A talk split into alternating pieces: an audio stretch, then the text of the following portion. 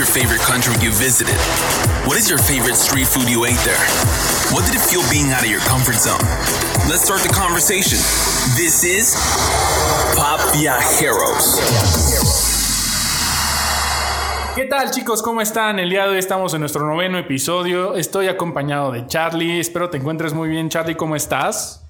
Bien, Isma, con el calorcito ya de la primavera, ya por fin llegamos a la primavera del 2021, después de todo lo que ha pasado en, en, estos últimos meses. Bueno, ya lo logramos, llegamos al calorcito rico y eh, pues muy contento de verte otra vez, porque a las chicas, a las locutoras pop viajeras ya, ya se les hizo fácil, ¿verdad? Sí, nada más mandaron. Sí, sí las tengo que acusar porque no quieren venir. No, no es cierto, no, no tienen unos compromisos por ahí, pero ya las van a estar oyendo a Carlita y a Jireco pronto, chicos. Y bueno, vamos a empezar con un invitadazo, invitadazo literal, porque es muy alto y muy grande. Yo estoy impresionado de su altura, chicos. ¿Cuánto mides? Eh, dos metros siete. Dos metros siete. El buen Eric, ¿cómo te apellidas? Romero. Romero de Panamá. Un aplauso, por favor. Eric, bienvenido al programa. ¿Cómo estás? Bien, bien. Muchas gracias por la invitación y Qué bueno, qué bueno. Oye, Eric, yo, yo fui el, la persona causante de esta, de esta entrevista. Quiero informarles, chicos, que Eric yo lo conozco pues relativamente poco, yo creo que como un año. Y es un personaje total, hoy lo van a conocer, van a conocer su historia y principalmente los viajes que ha hecho y últimamente en los últimos meses lo que logró es increíble, es de aplaudirse como deportista. Y pues nada, Eric, antes de comenzar, dinos quién es Eric para que la gente te conozca. Pues mi nombre es Eric Alexander Romero James, tengo 21 años y pues soy estudiante deportista. Soy de Panamá y pues me decidí venir a estudiar aquí en la Náhuac, pues por una mejor calidad de estudio y porque me, se me presentó para estudiar y jugar el deporte que tanto me gusta. Muy bien. ¿Cuántos años tienes? 21 años. 21 años, súper joven. A ver, Eric, cuéntanos un poco de Panamá. Fíjate que acá en México no tenemos como mucha información, no, no, tenemos a lo mejor relación cultural tan fuerte como con otros países. Y ahorita es la ocasión perfecta para que nos platiques un poquito de tu país, cómo es el estilo de vida, la gente, la comida, el clima. Cuéntanos. Bueno, para empezar, Panamá es si no bien reconocido como el Dubai de Centroamérica, pues porque tiene muchos edificios y su infraestructura y todo eso son muy bonitas. Pues el clima es muy caluroso, así lluvioso y la gente pues la gente es muy amigable, muy alegre, muy que te digo así de la calle, así que están felices todo el tiempo, fiesta por aquí, rumbo por allá. Y pues Panamá, yo digo que de los países que he conocido y porque soy panameño, es de lo que tiene que algún día sin duda visitar. ¿Estás orgulloso completamente de tu país? Completamente de mi país. Se acerca a México, ¿puedo causar revuelo con esta no, pregunta? Sí, sí, puede causar una tercera guerra mundial ahorita. Me llama la atención lo que comentas de, de, que se considera como el Dubai de las Américas, porque yo he tenido de oportunidad de aterrizar y estar unas horas ahí por cuestiones de escala en la ciudad de Panamá. Y sí, desde el avión ves una modernidad impresionante, o sea, unos edificios de primer mundo que dices, ¿dónde estoy? Pero desafortunadamente no he tenido la oportunidad de salir y conocer la ciudad, pero ya lo haré pero también tenemos que tomar en cuenta que es un punto muy importante del comercio exterior, ¿no? Ahí está el canal de Panamá, es justo donde cruzan todos los barcos del Pacífico al Atlántico y viceversa. Entonces, bueno, es ahí un punto de la economía internacional clave, ¿no es así? No, sí, Panamá representa ahorita mismo para América, digo yo, que uno de los comercios más grandes de América, puesto por el canal y muchas cosas más que tiene ahorita en nivel de construcción, digo yo, que Panamá está creciendo a un nivel impresionante. Y oye, Eric, estando, pues como dices, es un lugar muy internacional, un lugar donde hay mucha gente. ¿Tú que viviste ahí? ¿Viviste la parte tal vez como internacional estando en tu país? De que no sé, el, la típico que van a, los papás van a trabajar a Panamá, tienen a sus hijos, te tocaron en la escuela, o alguna de ese aspecto como internacional te tocó a ti vivirlo estando en Panamá? Pues en mi escuela me tocó con varios venezolanos y algunos colombianos que su papá por cosas de trabajo tenían que quedarse en Panamá residiendo, pues. Entonces me tocó que algunos estudiantes era como que, "Mm, Panamá al principio, pero ya después se fueron adaptando y no, ya no me quiero ir de Panamá. Y su papá, bueno, ya crecimos, nos tenemos que ir, que no sé qué. O los cambiaban de escuela y así. Pero en el ámbito internacional a muchos estudiantes sí, sí les gustaba Panamá. Claro.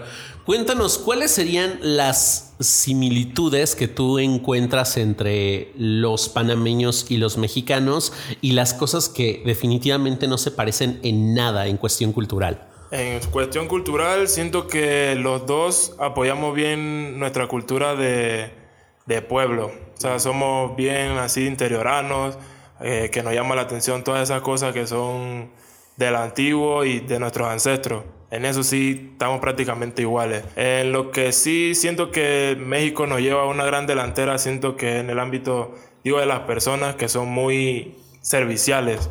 En Panamá son pocas las personas, si no digo en minoría del país, que somos que no somos serviciales. Me incluyo porque es cierto, siento que a veces no lo he sido. Entonces siento que aquí en México, de donde llega, todo el mundo necesitas algo. Si quieres algo, me avisa. Aquí estoy, no sé qué.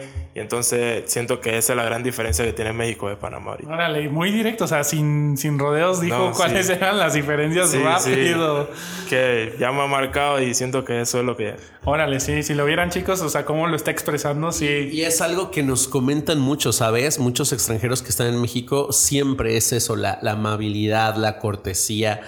Es algo que tenemos inculcado desde hace Sí. muchos años, yo creo que desde siempre, cuando la conquista y, y la colonización.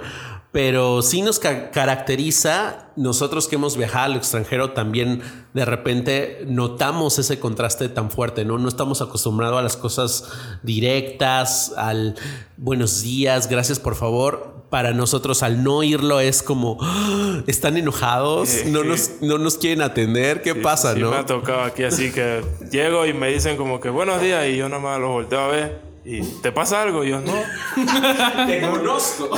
todo bien, buenos días, todo bien. Ay, ¿Te consideras serio o, o más o menos? Pues más o menos, o sea, yo soy bastante reservado, pero cuando llego a un lugar sí me considero una persona que se queda observando y serio hasta que ya llega el punto de que alguien me dice algo y ya yo, ah, y ya, Ahí de la risa ya no la aguanto. Y oye, en gastronomía, Panamá versus México, ¿se dan unos buenos golpes Uh, o sí, no? Sí, la verdad sí. Panamá y mi mamá. Que diga México, México y mi mamá. No, será un- no, la gastronomía en México, chulada, no, estoy enamorado de la comida de aquí. La de Panamá está buena y sí, porque es mi país, pero la verdad, la comida en México, donde sea, puede competir con quien sea. Oye, pero allá en Panamá no comen chile. O- Picante. Picante, sí. Picante, ciertas provincias, pero así como aquí, la No. verdad no. Ok, sí, sí, porque bueno, es algo que caracteriza mucho nuestra cocina y, y no sé, fíjate, es como complicado comparar el sabor de, de los platillos internacionales porque el nuestro siempre está saturado de picante. Entonces, si no fuera mexicano, me gustaría como entender cómo lo, lo viven cuando comen comida mexicana los No, extranjeros. Ahorita que ya llevo un tiempo aquí en México, ya que regresé a Panamá, sentí la necesidad y extrañaba la salsa en la comida. Y yo decía, no, esto Claro. no sabe a nada, ¿no? ¿qué estoy ¿Verdad? comiendo? Y ya dije, no, pues si es la comida de aquí. Pero ya cuando una vez que pruebas aquí, dices, no, la comida de México es la comida de México. Claro. Oye, Eric, ¿cómo es que llegas a México? ¿Cuántos años tienes aquí ya viviendo? Pues ahorita en agosto voy a cumplir cuatro años de vivir aquí. Cuatro años, ok. Eh, llegué en el 2017 por la oportunidad de estudio que me dio la náhuac. ok. Llegué por medio del baloncesto y pues aquí ando. Y a eso te dedicas ahora. Sí, ahorita sí me dedico full al baloncesto y al estudio porque no se pueden descuidar. Eso es todo. Pero lo hice con mucha tranquilidad este muchacho, pero la verdad es que es un fregonazo en el básquetbol. Quedaste en la quinteta ideal de a nivel nacional, ¿no? Sí, soy líder de rebote de la Liga A División 1 y cuadro inicial, del quinteto inicial de la liga. Nada más, o sea, de las mejores universidades juega en el, en el top 5. Estamos hablando con el próximo Michael Jordan, señores. Próximo Eric Romero. Eric Romero. Y oye, Eric, te, si te viniste hace cuatro años, te viniste más o menos a los 17. 17, más o casi menos. recién 18. ¿Qué fue para tu mamá decirle, mi pequeño gigante se va de la casa? ¿Qué onda? A ver. No, yo siempre tuve eso en mi mente desde que empecé, que algún día podría llegar a escalar a otros países y tener una mejor educación y desarrollarme en el baloncesto. Pero siempre se lo dejé claro a mi mamá y mi mamá decía, no, tú no te puedes ir de aquí, tú tienes que estudiar aquí, no sé qué. Y cuando llegó el día de decirle, mamá, me salió la oportunidad, me voy a México. No, mi mamá se quería meter mi maleta, se quería matar. Sí, se quería morir, pobrecita. Pobrecita. ¿Tienes hermanos? Sí, tengo uno, tiene 15 años. Ok. También juega baloncesto, Ok. pero todavía no se decide. ¿Es igual de alto que tú? la verdad digo que va a ser más grande que yo. No, wow. Es que de veras, chicos, no lo están viendo, pero no, este hombre se levanta y dices, a ver, ¿cómo está el clima allá arriba, Eric? No, pero qué padre. Es que estos atributos físicos con los que uno nace, hay que aprovecharlos, ¿estás de acuerdo? Sí, Entonces, sí. Qué, qué bueno que lo estás aprovechando porque para el baloncesto eh, la altura es un factor clave, ¿no? Sí, la altura, por más talento que tengas o esfuerzo, la altura es un plus que te da Sí, para el baloncesto. sí, exacto. Qué padre, qué padre. Y oye, Eric, a ver, cuéntanos un poquito más de esa parte. O sea, ¿cómo llegaste a México? Ya que tu mamá se quería meter en las maletas, estás en el aeropuerto, te acompañaron. ¿Fue la primera vez que viajaste en avión? A ver, cuéntanos de esa parte. Pues en el aeropuerto, pues ya saben, un mar de sentimientos con mi familia, mi mamá llorando, mi papá no quería sacar sus lágrimas, pero también lloró, yo abrazándolos a los tres, eh, pues una emoción muy bonita y pues ya, llegué aquí, me recibió la antigua entrenadora, eh, Stephanie Gaitán, y pues yo asustado, ansioso, eh, emocionado de conocer aquí porque era mi primera vez viajando.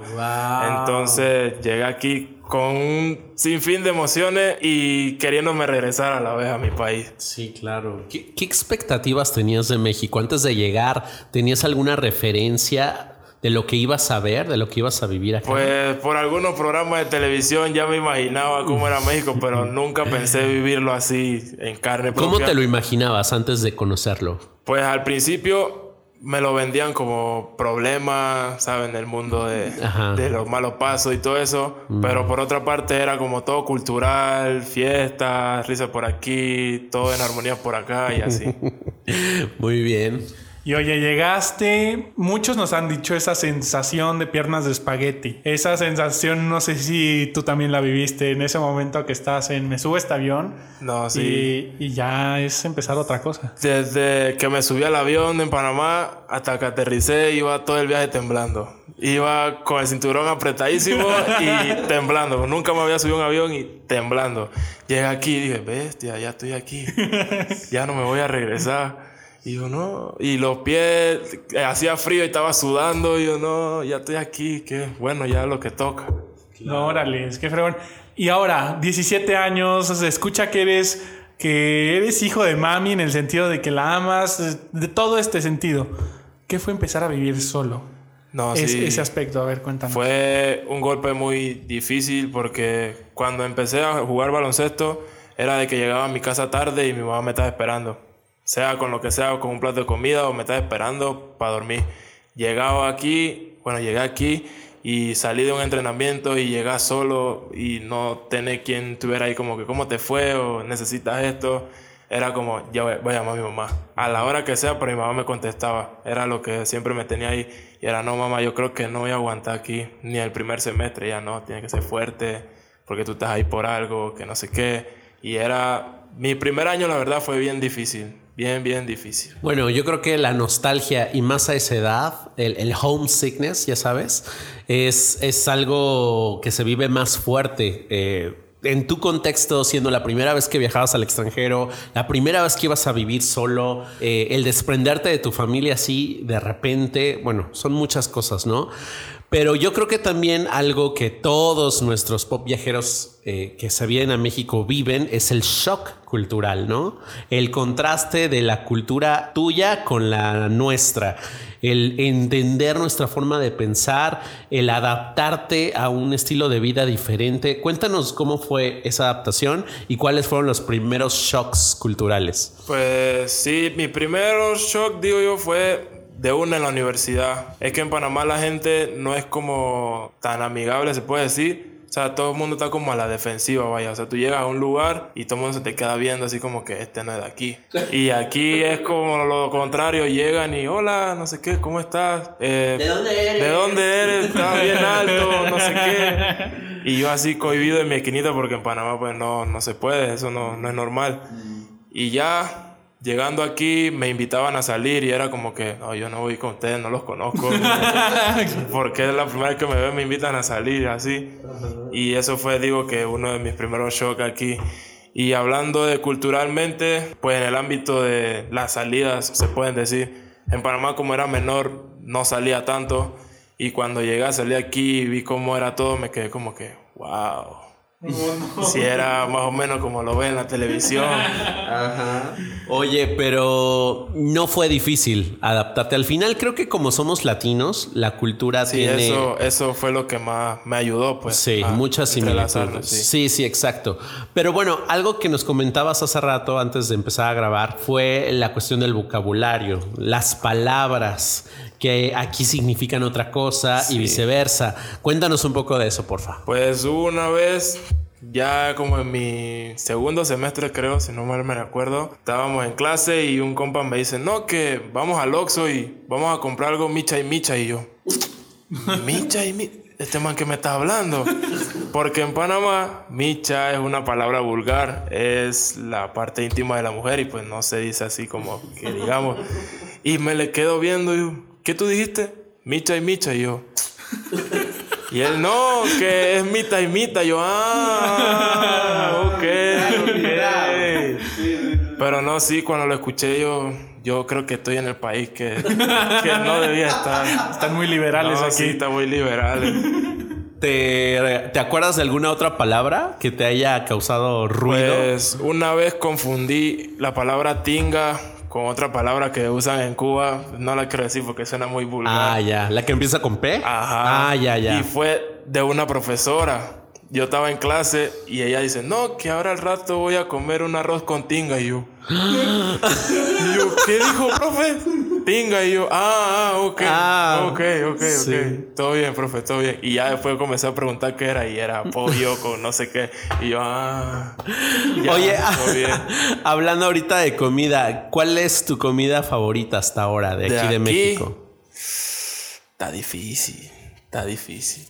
Es que los tacos forman una parte de mí Sí, sí. Pero... Desde que entran a tu boca, no, los vas a poder dejar nunca. Ya. Yo digo que algo que llego a cualquier lugar y pido son chilaquiles o enchiladas, digo yo. Son los que ahorita me van a matar y lo que doy la vida por ellos. y oye, justamente, a ver, ¿qué fue esa experiencia de... ¿tú, no conocías antes de Panamá las enchiladas o sí? No, no, no. ¿Qué fue llegar aquí, probar unas enchiladas, ver que estaban bañadas en, salsa? No, fue... Yo dije, ¿qué estoy comiendo? Pero me dijeron, no, que tiene queso. Y yo, ah, bueno, si tiene queso no, está, no debe estar malo. Y ya cuando lo vi, no sabía que picaba. y le di un mordisco como si me iba a acabar el plato y me quedé así. pica, pica. Y agua, y agua. Y ya después de ahí le agarré el gusto, pero sí cuando las probé dije, no, soy de aquí, estas son las buenas. estas son las buenas. Yo creo que México es un país muy bueno para poder aprender, eh, adaptarte a algo nuevo. Y yo creo que también te sirvió para lo que seguía, que eran los viajes gracias a tu, a tu vocación, bueno, el deporte que haces. Cuéntanos a dónde has viajado gracias al básquetbol. Pues gracias al deporte, pues primeramente viajé aquí a México, luego se me abrieron las puertas por seguir entrenando y jugando bien eh, de la preselección mayor de Panamá, en la cual tuve la oportunidad de viajar a Argentina, Colombia, Venezuela, a Perú y ya hasta ahorita son los que he podido conocer. Super, Eric.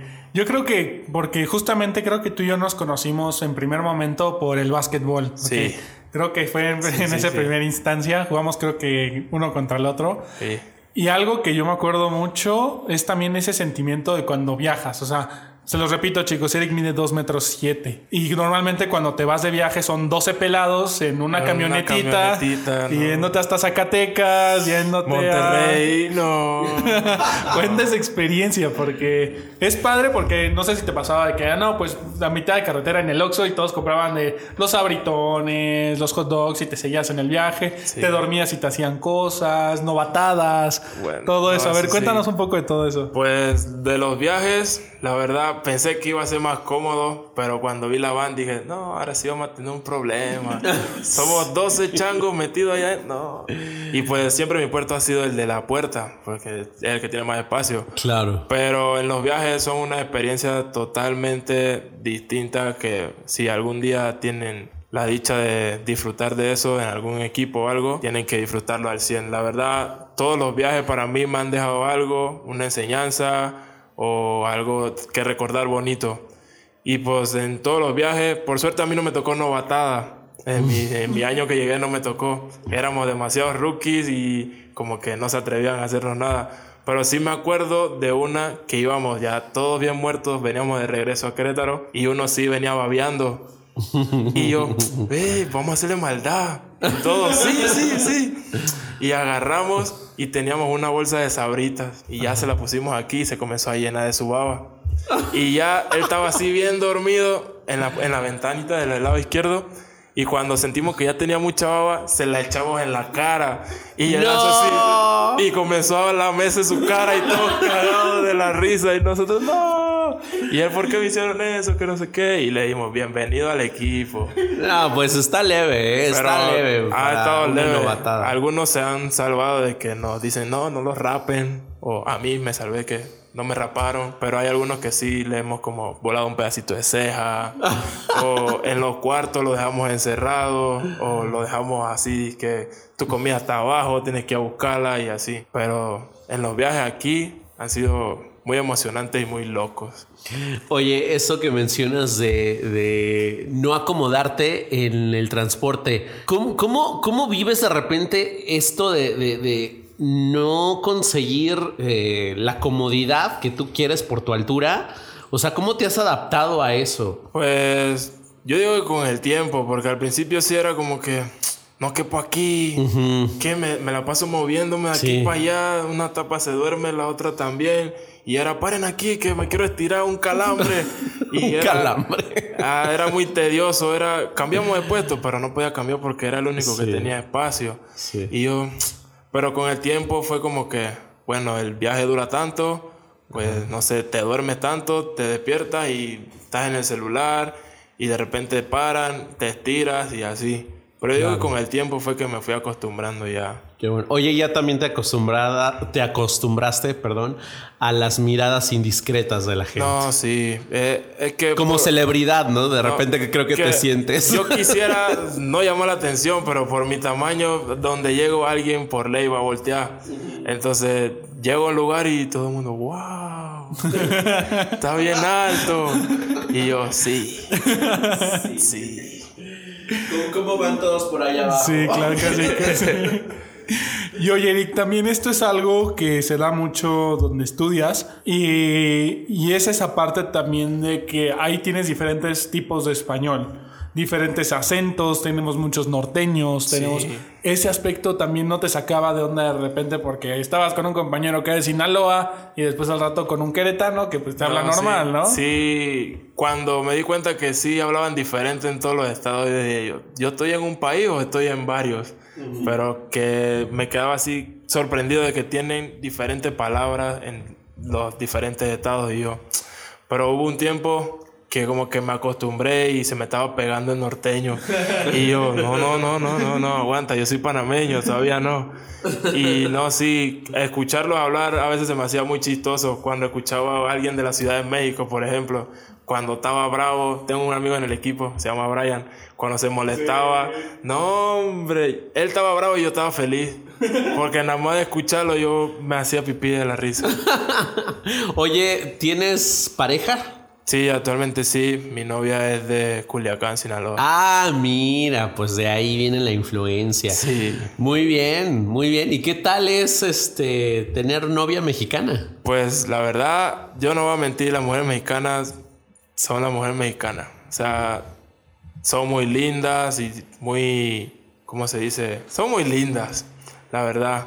Pero tener una, una novia del norte es algo que la verdad se siente bien diferente en comparación a una de otro estado, pues, porque ellas como que marcan un límite, su cultura y todo eso es bien diferente y eso me llamó mucho la atención. ¿Y si le sacas mucho también es alta? Pues entre las mujeres es alta, pero yo... sí, bueno, si no, no eres medida. Yo, yo no soy de este planeta. Y oye, ¿qué tal fue ese momento cuando conociste al suegro, a la suegra, sus costumbres, como dices, ¿no? Hablan cantadito, Sí. todo esto, a ver. Pues la primera conocí a mi suegra, eh, me llevo bien con ella, así como estilo de compas. Y todo bien con ella, todo fluyó normal, como si nos conociéramos de toda la vida. Pero cuando me tocó conocer al suegro fue una historia diferente. A ver, cuéntanos por qué. Pues era un señor así como de familia, así como que él es el de la casa, el que manda la decisión y todo. Y cuando lo conocí, pues estábamos así de frente y él volteando para otro lado y me hablaba y yo mirándolo como, ¿por qué no me mira? Claro. Y me hablaba y volteaba para otro lado y yo, pero ¿por qué trata como de imponerse si yo vengo tranquilo? Y todo nervioso así, pero ya al final como que se dio y ahí me la llevo con el Se relajó. Todo bien. Sí, no, es que Sí, dijo, sí. bueno, este hombre, ¿qué le No, va a hacer sí. a mi, mi Y hijita? como son de allá, también no querían como que yo me quedara mucho tiempo con ella, como que Mm. tienen sus normas pues de su casa y tenían como ese miedo de que yo me quedara acá en Querétaro con ella y cosas así. pues. Ya, ya. Bueno, entonces, ¿ella vive aquí en Querétaro? Actualmente no, No, vive ya en Culiacán. Vive en Culiacán. ¿Y cada cuándo se frecuentan? Era por la universidad. Como Mm. vivíamos en las residencias estudiantiles, pues ahí nos veíamos siempre. Y ahorita nada más el contacto me imagino es digital. Sí, videollamadas y todo Videollamada, exacto. Bueno, un saludo a Laura María Blanco Niebla. Laura María. Te mando a saludar acá a tu novio que te extraña. Mucho, Ya mucho. venlo a visitar. Y también tú vela a visitar. Ya pronto, puedas, pronto. Ya pronto lo voy a ver.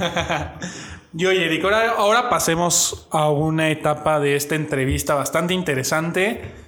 Y más o menos tú me vas a ir corrigiendo. Hace más o menos que cuatro o cinco meses que te llamaron Sí. para la preselección de Panamá, para la selección mayor. Cuéntanos esa experiencia desde te llamaron, te mandaron correo. ¿Cómo fue, no? Porque eso también implican viajes. y así. Sí, bueno, la verdad, yo no estaba buscando la selección y pues todo por mis resultados aquí se me dio la oportunidad que me llaman y me dicen, estás en la preselección mayor. O sea, la preselección mayor son un grupo como de 25 personas, jugadores, y de ahí hacen el recorte para la selección mayor. Y pues yo estaba emocionado porque nunca en mi vida había estado en selección y menos de Panamá. Y ya me llamaron, yo estoy emocionado, me dicen, no, que vas a venir a Panamá a entrenar con la preselección mayor. Y yo, ¡Wow! bestia. No. ¿Qué tal las emociones en ese momento? Tu familia, no me imagino cómo tu mamá brincó de la emoción. Mi mamá, mi papá, estoy emocionado porque mi papá jugaba básquet y lo tuvo que dejar pues porque salió el junior. Entonces, mi papá más emocionado que nunca decía, no, ahora sí, que no sé qué. Y pues yo emocionado llegué. La primera no pude entrenar porque la universidad como que no me dejó ir y no me dejaron entrenar. Entonces, la primera convocatoria, no, o sea, tuve en la preselección mayor, pero no pude hacer la selección porque no me vieron ni nada por el estilo. Pasó esa, luego vino la segunda convocatoria que fue a la FIBA, la ventana FIBA de la AmeriCup en Argentina, y me llaman estando aquí y me compran el boleto. Y yo, ya soy tan especial así que me compran el boleto y todo. Soy tan especial. Y ya fui, entrené como que un mes y gracias a Dios al final de un entrenamiento se acerca el presidente de la federación y, y creo que era el delegado de la federación. No, que bienvenido a la selección mayor, felicidades por tu primera convocatoria y yo así, los pies temblando, casi lloro y yo, gracias. Le tiré la mano, abracé a mi coach de Panamá. Y no, cuando le dije a mi papá y a mi mamá, mar de lágrimas. orgullosos. Sí, Claro. claro. sí. Y Wow. después de ahí, pues, se vino toda esta historia de los viajes. Oye, Eric, cuéntanos más o menos cómo es la vida de un deportista que se dedica al 100 al deporte, en este caso al básquetbol.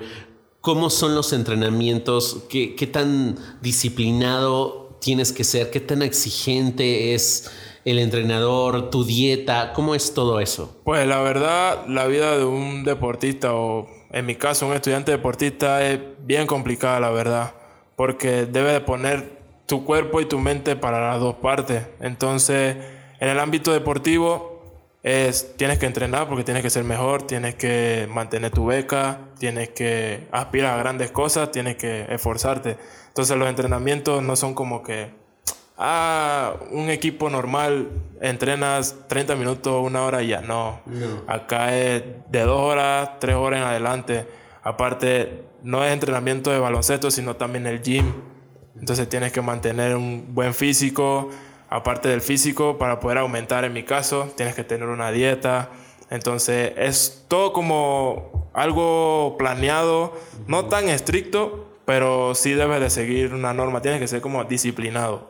Entonces, pues en mi caso, debo mantener la escuela, que no la puedo descuidar porque si, si se va, pues no hay básquet, entonces tengo que estar en un 50-50, entonces tienes que sacar tiempo para hacer tus tareas, para las clases, clase- tiempo para ir al gym, para ir a tirar, el tiempo de la comida, el tiempo de la tarea, todo eso es sumamente difícil y la verdad se logra si eres disciplinado y te gusta lo que estás haciendo. Claro. Y eso súmale los torneos. No, ¿sabes? sí, también los viajes y torneos que te tienes que ir a mitad de semestre y regresar a hacer un montón de tareas así a destiempo. No, sí es algo difícil, pero si te gusta, sí lo puedes sacar adelante. Oye, Eric, y así como un jugador de fútbol americano que quiere llegar al Super Bowl un día, ¿tú a dónde quieres llegar? ¿Cuál es tu aspiración más grande como basquetbolista? Pues como toda persona que le gusta el baloncesto y lo ve como su deporte, aspira a llegar a la NBA. Todos tenemos ese sueño, aunque sea que lo veas lejos, nunca se te quita de la cabeza. Y pues por el momento yo estoy viviendo un proceso que la verdad siento que si me sigo esforzando, Dios quiera en un futuro no muy lejano, sí pueda llegar. Órale, es Eric. Y oye, ya te dicen que estás en la selección mayor, estás con todo este esfuerzo, pues todo, todo esto que nos cuentas se ve reflejado ahí, ¿no? En, esa, en esas tres palabras que te dijo la federación, te dijo, bienvenido a la selección mayor. Llega tu primer torneo, ¿cómo es? ¿Se tienen que juntar, no sé, en Panamá? ¿O cada quien llega al aeropuerto y llega a Argentina? Eh, ¿cómo- ¿Cómo fue esa experiencia, no? ¿Viajaste con todo el equipo? ¿Ya no era viajar en una van? ¿Ya era viajar más bonito? y, ya- Sí. y viajar en un avión. ¿Cómo, cómo, ¿Cómo fue todo eso? Pues ya una vez que eligieron los 12 que viajaban, en Panamá habíamos creo que 8. Los demás, como son jugadores profesionales, llegaban a Argentina. Entonces de Panamá llega el utilero de la selección, te da mochila, te da ropa y tú todo emocionado. Tú, "Y, voy en la selección. Y ya de repente, no, que tu pasaporte, te compran el boleto de avión y todos vamos en grupo de Panamá, los que estábamos. Cuerpo técnico, oficio, doctor, el utilero y todos nosotros los jugadores. Ya una vez estando en Argentina, pues por el caso de la pandemia era una burbuja, una concentración. Y todos los países se quedaban en un hotel, pero cada uno tenía un piso. Entonces ya estando en Argentina, ahí llegaban los que faltaban. Y llegando era prueba de hisopado, corre por aquí, corre por allá, no puede estar en este piso. Y ya llegando allá fue como, aquí está la llave de tu habitación, no puedes salir de aquí. Eh, si necesitas algo me avisa. Y ya eso era todo. Te llamaban cuando, ponte que teníamos que ver videos, era tal hora en tal salón. La comida, el desayuno, pero todo era así en grupo. Y pues la diferencia de que aquí era como que, bueno, sí, ya no vamos en la van. Y tú como que otra vez ese viaje de ocho horas, sentado, incómodo. Ya más profesional. Ya más profesional, ya tú, ah, voy en avión. y oye, ¿qué? ¿Tenías tu recámara sola o compartir? Sí, por ahorita, por el COVID, tenía mi recámara sola. ¿Qué fue estar ese tiempo a solas? No, eran ¿Qué? dos camas para mí solo. Yo me estaba volviendo loco en ese cuarto. Yo pegué las dos camas, estaba como un rey en la cama. Y no, sí, era bien diferente porque pues, aquí en la universidad te ubican de tres o cuatro por cuarto y era dos por cama. Y no, yo no me podía mover. En la cama de los viajes de la universidad no me podía mover. Era raro que yo me moviera porque pateaba a mi compañero o algo así. Y ya en el- con el viaje de la selección era, ay, tengo toda la cama para mí solo. Qué fregón, ay no. Sí. Oye, Eric, ¿y cómo pinta la reactivación del deporte, de jugar con un público presencial? ¿Cuáles son tus predicciones o, o tú que estás dentro del ambiente deportivo?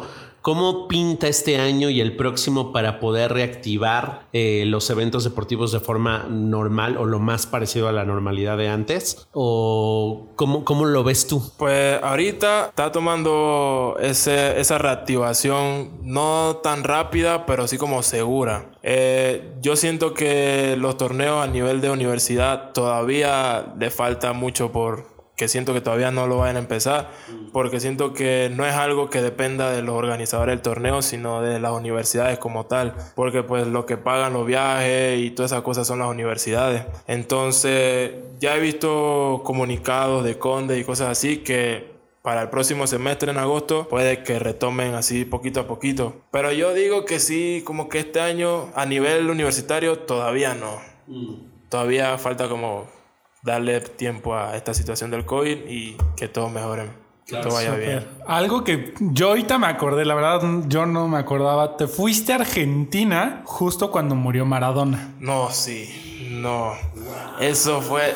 Uf, tengo incluso ¿Qué tal video en mi celular porque ese día yo iba a entre... Mi partido era al siguiente día y me tocó salir a entrenar. Y en el entrenamiento nos dice el fisio, no, que murió Maradona. Y nosotros, no, ¿cómo va a ser?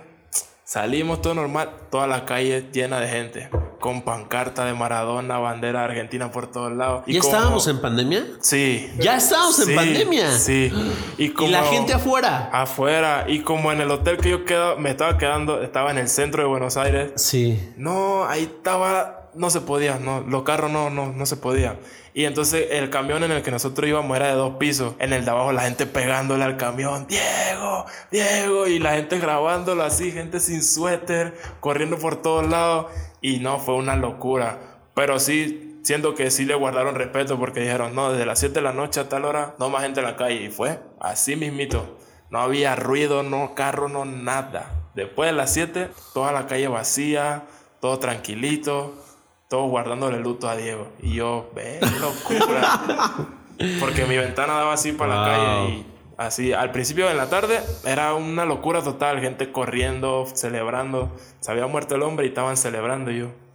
Pero, pero es que era Maradona. Sí, como, sí, un acto en honor, ¿no? A su... Pero a no, su- sí, fue qué locura. Y yo, qué suerte que ahora que yo vengo me toca esto a mí. Qué suerte. Oye, y hablando de celebridades, ¿tú tienes alguna figura que, que admires, que sigas, que sea tu inspiración? No sé si en el ámbito deportivo, pero en general en tu vida. Pues en el ámbito deportivo yo tengo como, no sé, como ejemplo a seguir un jugador de la selección de Panamá. Bueno, dos. Uno que juega en Japón y otro que juega en Israel. Uno es el capitán, se llama, se llama Javier Carter, juega en Japón y el otro se llama, ¿cómo se Tony Bishop. Tony Bishop jugó en la G League y tuvo a nada de firmar con Houston Rockets, pero no sé qué pasó y no, no se dieron la cosa y pues ya él siguió su camino como profesional. Pero ellos dos juegan posiciones diferentes, pero como que tienen una relación por mi tamaño y por cosas que yo veo que ellos hacen que yo siento que puedo hacer también. Y en el ámbito profesional o personal digo, pues son muchas personas, la verdad. Mi coach, mi papá, un tío, eh, amigos que yo veo que son grandes y, y tienen una vida que yo digo, wow, algún día yo quisiera poder estar así como ellos. Pero sí, tengo un montón de modelos a seguir ahorita mismo que si empiezo no termino. Híjole, qué, qué bonitas palabras, Eric, lo que estás diciendo. Creo que son pocos los que, la verdad, tienen esa humildad de decirlo de esa manera, yo pienso. Mucho, mucho que aprender, ¿eh? ¿Tú qué piensas, Char? Sí, yo veo en ti eh, muchísimo potencial en lo que quieras hacer. Me queda claro que en el deporte te mueves como pez en el agua y que vas a lograr todo lo que decretes. Y que estoy seguro que este hombre va a llegar a la NBA y que lo voy a ver en un partido realizado, eh, alcanzando su sueño. Estoy seguro, Eric, que lo vas a lograr. Gracias, gracias. Y espero que este programa quede como como prueba fehaciente de que estuvo aquí, lo, entrevista, lo entrevistamos nosotros y en retrospectiva, eh, no sé, tal vez tus hijos, tus familiares, amigos, personas que, incluso no hayas conocido, escuchen esto y sepan que, que los sueños se pueden alcanzar si uno se lo, se lo propone como tú lo has hecho.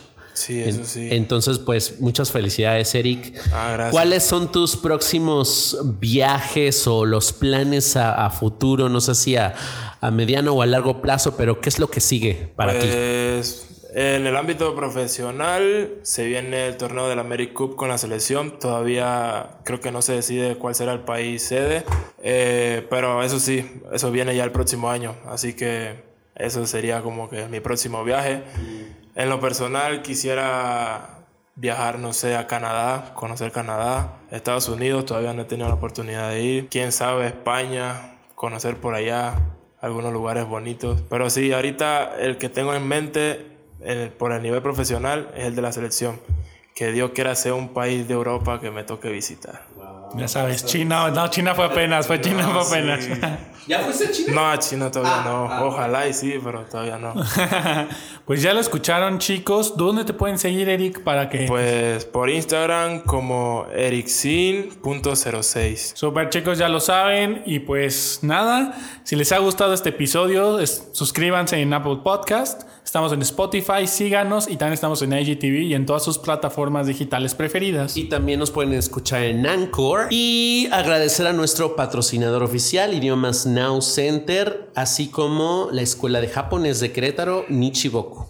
Eric, ha sido una delicia eh, entrevistarte. Muchísimas gracias. No, gracias a ustedes por la invitación. ¿Quieres mandar algún saludo aparte de a la novia? Pues un saludo a mis coach César Hernández, que ahorita está con Mezclaltecas de Nayarit Tepic, equipo profesional. Eh, a mi antigua coach Stephanie Gaitán, a mi hermano de toda la vida Norberto Price y pues a todas las personas que en algún momento me han conocido y sienten que soy un amigo más para ellos. Claro, y a tu familia, porque les vamos a hacer llegar este Ah, podcast. Sí, vas a ver. cierto. Se me olvidaba que ustedes eran internacionales. Claro, también tenemos Viajeros en Panamá, Sí, por allá sí, nos escuchan cierto. también. Pues no hay más que decir que un saludo a toda mi familia en Panamá, en especial la de mi casa, mi papá, mi mamá, mi hermano, mi abuelita, que espero que estén bien y para adelante. Claro que sí. Bueno, Isma, pues Yo soy Ismael. yo soy Carlo y nosotros somos ¡Pop Viajeros!